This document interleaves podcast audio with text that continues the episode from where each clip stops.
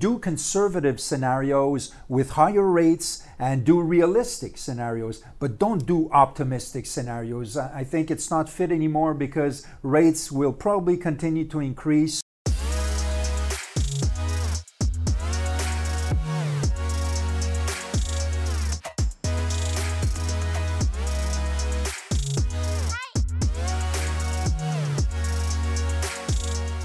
Hi everyone, it's Christian Pomerleau and Alexandre Boisvert, your uh, commercial mortgage broker. Today, we're going to talk in this video about uh, the update on interest rates. So it moves a lot uh, lately and it's still moving a lot. So, uh, Christian, what happened and what happening right now with the interest rates? Yeah, there's actually the, the reason why we wanted to do this little video show is that uh, rates just jumped in the last uh, three months Yep, enormously. And today we're, I want to talk about two things. The first thing is the CMHC rate and the conventional rate. And also, especially, the qualifying rates that you, as a mortgage specialist, use, well, you and me, uh, that we use to qualify uh, a good uh, loan, you know? Yep. So we need to have a. it's kind of a stress test. Yeah, And exactly. that's, we're going to talk about that. But first, I'll take just a little 30 seconds to tell you how uh, the rates are built. A rate, the way it's built for CMHC, for example, is they use the cost of funds, which normally for multi-res is going to be the uh, the CMB, the Canadian mortgage bonds. On top of that, the bank has its spread to pay its things, and it hedges also the amount. Uh, it's a little uh, like a uh, protection margin that Yeah, they the, have the hedge cost. the hedge cost. And on this, you and I, what we do, put a little buffer just in case rates go up. And uh, these days, we have to really uh, think about it a lot because the buffers have to be much bigger. And uh, conventional, it's about the same thing. It's cost of funds plus the spread, but there's a little difference that very often they're going to add a risk premium, which is could be a little addition, sometimes a subtraction if there's a very very good uh, client. And this risk premium, uh, correct me if I'm wrong, but it could be based uh, on the location, on the building itself, on the uh, the borrowers. Uh, it can be many, many, many different aspects. Absolutely. Yeah, exactly. The best, the you know, when we find like great clients which have uh, strong portfolios, a lot of liquidities, Yeah. and all this, uh, this makes a strong file, and the, the the bank sees it in a very good eye, so they could reduce the uh, the premium on the risk. Or not put any at all, or even sometimes subtract from their own spread if the, the, the building also is good and the volume is high enough. You know? If, if, if every aspect corresponds to what they, they want. and, uh, That's how they do it. exactly. Great. Now we're going to talk about CMHC rents uh, rates, but especially the CMB Canadian mortgage bonds and Yeah. how they evolved in the last uh, two years. And I'll start with the 4th of January 2021. On that date, the uh, CMB was at 0.73 Percent. percent. Yeah. Great.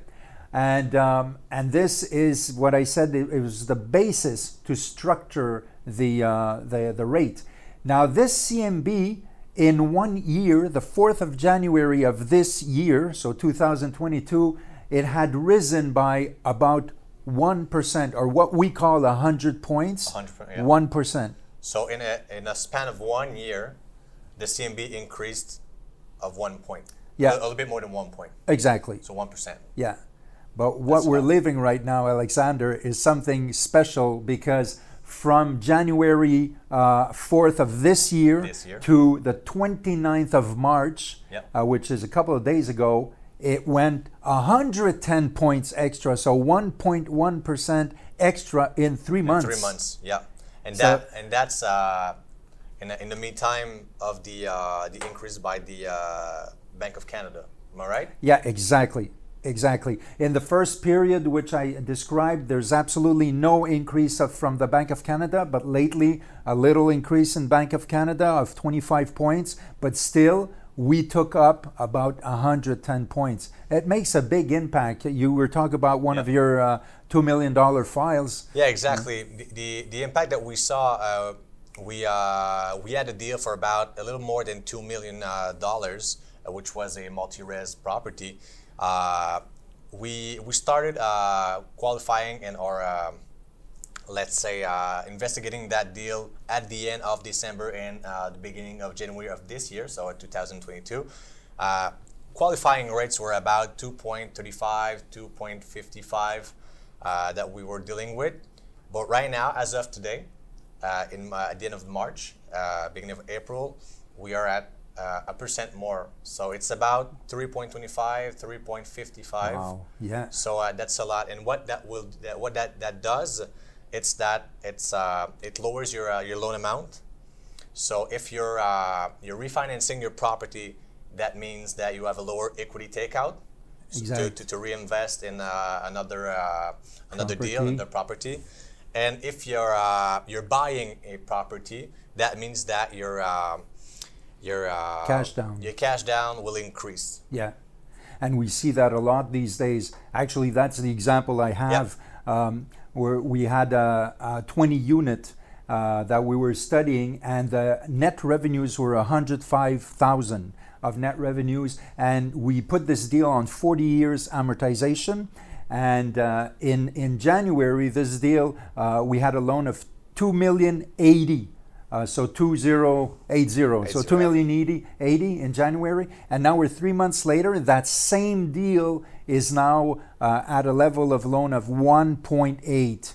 Just because of the qualifying rate. Eh, Yeah, qualifying rate changed. So we kind of lost 280,000 Which is a of loan. Or, or like you said, if it was something someone that would buy, he would have to bring two hundred eighty thousand dollars more. More on the table. Yeah. Yep. So, so what do we do uh, with all this? Because it's not all bad news. Okay, it's just I think what's going to happen is that the investor change a little bit. The type of investor are going to change a little bit. But what I, what we suggest as brokers is that you do very strong stress tests in your uh, pro formas and your crunchers and do conservative scenarios with higher rates and do realistic scenarios, but don't do optimistic scenarios. I think it's not fit anymore because rates will probably continue to increase. So be optimistic as Yeah. a person in life, but don't do too much optimistic and too much creative creativity. I think it's good creativity, but right now lenders are doing a lot of um, uh, cherry picking. Cherry picking, yeah. Yeah. Their, their due diligence are way uh, more uh, exhaustive, and uh, we will talk about it in another uh, another video. But uh, the market right now with lenders is that yeah, we they are still open to a little creativity, but there's more hard cash to bring, and they will uh, like Christian said. They are more cherry picking on every file. They are more uh, diligent, and they, they choose what they want. Exactly. So I would say more than ever, you have to have an experienced uh, mortgage broker that works with you. It's so important because it's the preparation of the files, and there's uh, the more and more uh, required documents. It's incredible. Uh, we have to know how to present the file with its force, with its strength and weaknesses, and how to justify uh, every little uh, detail or amount and recommend recommendation, and also knowing who to Yeah. send the file to. You know. Which is the right lender for that deal? Exactly. You can, you can have two different. Uh, you, can, you can have the same building but with two different borrowers, and uh, this one will present to lender A, and this one will present to lender B. Why? Because all of the the, the, the total aspect of the the of the deal of the, the investment, the file. Exact. So negotiating everything, you know, the, the rates, the conditions, and all the follow-ups, that's what we do. That's what we're here for. So don't hesitate to give us a call if you want, or email us. Uh, my email is christian.pomerleau at pmml.ca and Alexander is alexander.boisvert at pmml.ca and we'll be happy to talk to you. Thank you very much.